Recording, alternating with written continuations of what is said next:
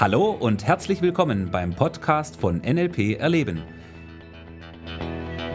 Der Podcast für alle, die wissen wollen, was NLP heutzutage zu bieten hat. Viel Spaß!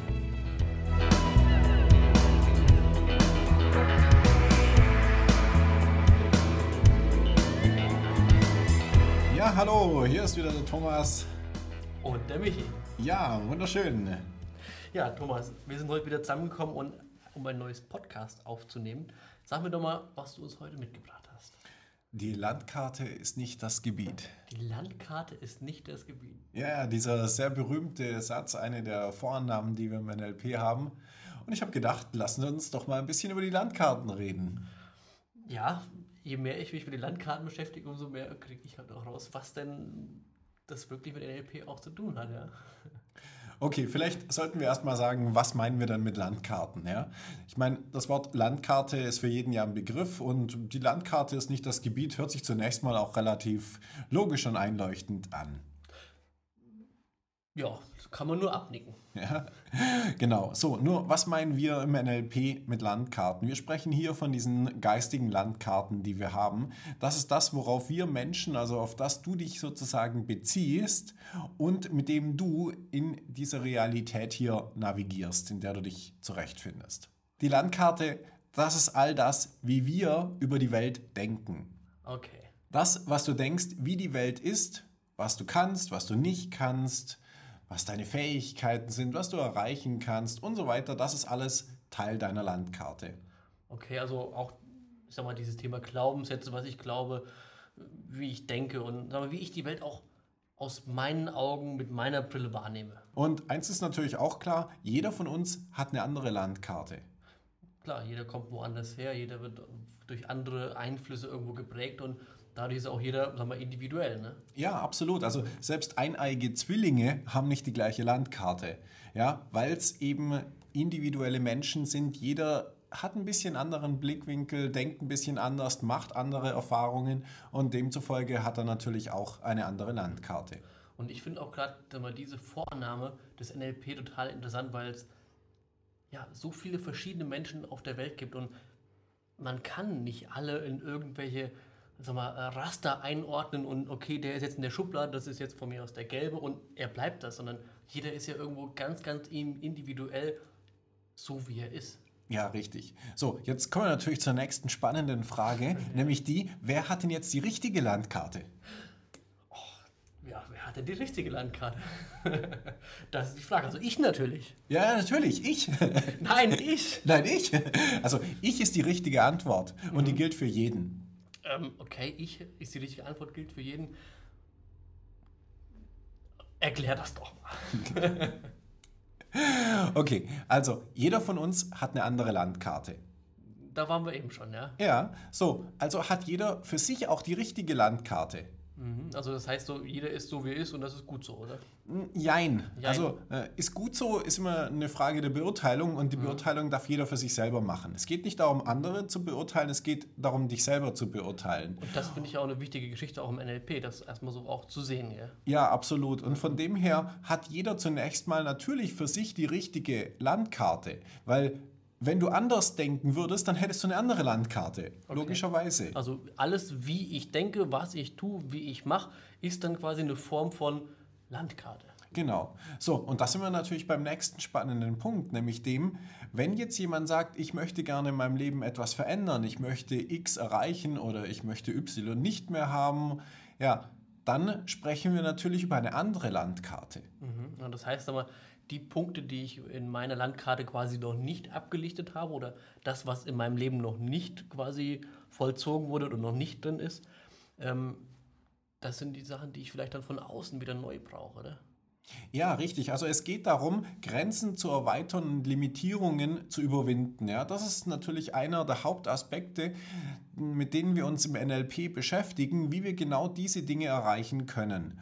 Und wenn du dir anguckst, wir, wir dürfen an der Stelle natürlich sagen, dass unsere Landkarte auch automatisch unsere Grenzen beinhaltet. Mhm. Und das äh, Interessante an der Geschichte ist das, dass wir diese Grenzen selber gesteckt haben. Mhm. Wir wissen angeblich selbst, was wir können, was wir nicht können, wozu wir in der Lage sind, was wir erreichen können, mit wem wir unser Leben, wo wir unser Leben verbringen und diese ganzen Geschichten. Und das ist ja alles Bestandteil unserer Landkarte und dementsprechend natürlich sind andere Dinge, zum Beispiel Ziele oder das, was jemand erreichen möchte, ist außerhalb von dieser Landkarte. Mhm. Und wie bringt man das jetzt dann quasi in die Landkarte? Ja, genau, dazu haben wir das Modell von NLP. Mhm. Und äh, ich habe hab zwei Punkte dazu mitgebracht, weil dieses ist für mich ein sehr, sehr spannendes Thema und ich möchte hier auch dir eine äh, konkrete Anleitung geben, was du natürlich machen kannst. Das erste Wichtige an der Geschichte ist die Einstellung.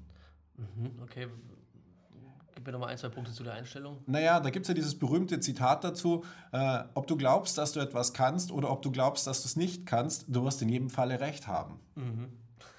Ja? Altbekanntes Zitat, ja. Genau, und also das ist quasi schon der erste Schritt der Weisheit, sprich, dass du anfängst, dich selbst davon zu überzeugen, daran zu glauben, auch wenn es momentan noch nicht so weit ist. Ja? Die Kunst ist an der Stelle wirklich daran zu glauben, Dinge zu können, die du heute noch nicht kannst. Hat das was mit diesen Autosuggestionen zu tun?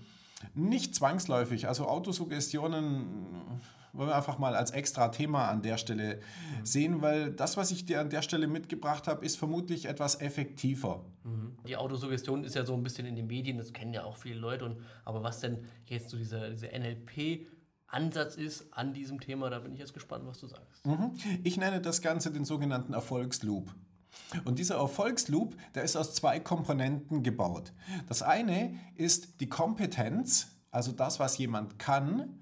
Und das andere ist dieses Confidence, also dieses Ich glaube daran, dass ich es kann. Okay. Und wenn wir das Ganze in einem Loop, in einem Kreislauf quasi haben, kann es zu einem äh, sehr effektiven und starken Mittel werden. Also zum Beispiel, jemand sagt, ich möchte gerne etwas Neues machen. Mhm. So, und dann überlegt er sich, was ist denn der erste Schritt, um diesem Ziel näher zu kommen und macht wiederum eine positive Erfahrung. Das ja. kann auch nur ein ganz kleiner Schritt sein. Ja. Ja, er macht eine positive Erfahrung. Aufgrund von dieser Erfahrung sagt er, okay, das kann ich jetzt, ich habe was Neues gelernt.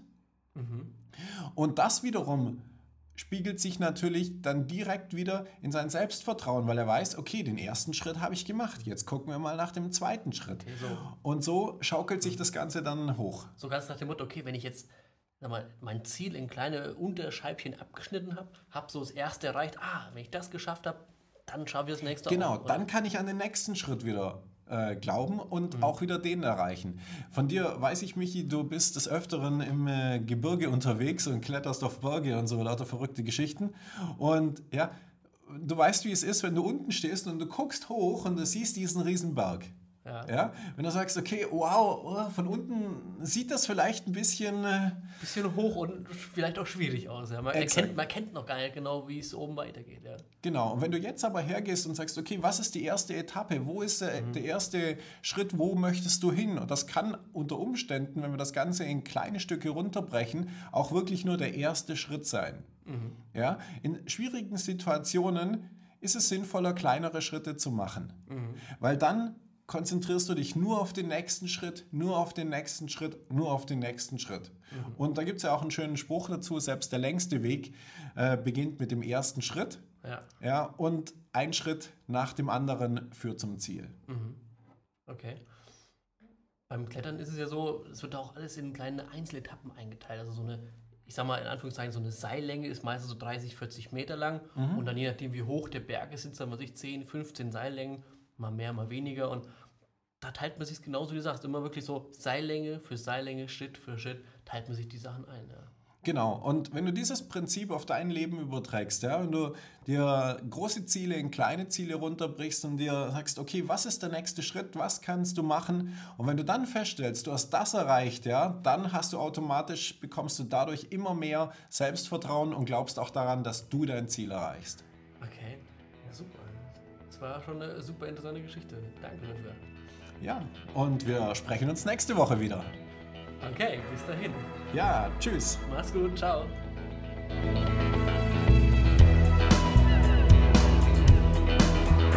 Das war der Podcast von NLP Erleben.